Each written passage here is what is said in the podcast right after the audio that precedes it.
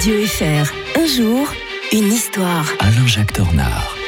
Tous les jours, l'historien de Radio Fribourg nous raconte une passionnante page d'histoire. Bonjour Alain-Jacques Tornard. Euh, bonjour Mike. Nous sommes le 26 janvier, retour aujourd'hui en 1950. Ce jour-là, l'Union indienne devenait une république. Eh oui, la reine Elisabeth, quand elle montera sur le trône, ne sera jamais impératrice des Indes comme Victoria.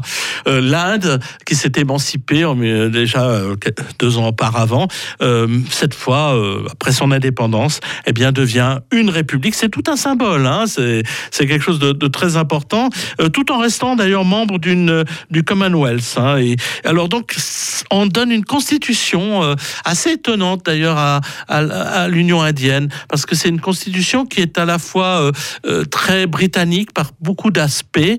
Euh, le Premier ministre, par exemple, qui a du pouvoir, le président qui en a peu, euh, et en même temps qui s'appuie sur beaucoup d'éléments euh, locaux, de traditions locales. Elle est aussi très tolérante dans certains aspects, en particulier sur l'aspect religieux.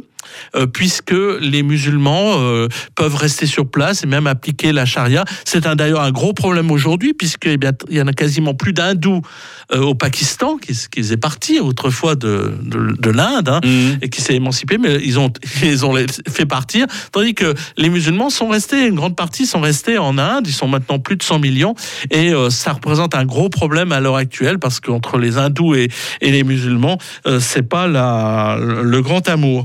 Alors, l'organisation des institutions politiques de, de l'Inde est marquée euh, très rapidement par des, des, des, tiraillements entre ces tendances centralisatrices et séparatistes, des tensions communautaires, des, des inégalités de revenus.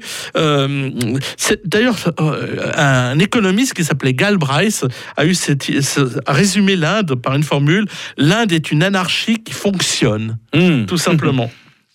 Elle se veut d'ailleurs une république souveraine, socialiste, laïque, démocratique. C'est pour ça que c'était d'ailleurs un des grands pays non alignés de, de la planète, euh, divisé en 29 États, 7 territoires. Euh, tout ça est quand même assez euh, compliqué, même si on a fait des réformes fondamentales, par exemple envers les intouchables. Vous savez, ces fameux intouchables mmh. qui étaient vraiment une caste inférieure et qui ont droit à d'ailleurs à un statut maintenant de discrimination positive qui leur permet d'accéder à des postes euh, très importants. Mais il n'empêche que euh, l'Inde est quand même une structure, c'est une république assez fragile euh, à l'heure actuelle et qui est appelée d'ailleurs à devenir le pays le plus peuplé au monde. Nous serons vendredi, demain nous serons le 27 janvier. On va revenir en 1973 avec l'historien de Radio Fribourg pour évoquer les accords de Paris sur le Vietnam. On verra que c'était la première grande défaite américaine. Alain-Jacques Tornard, très bonne journée. Bonne journée à tous.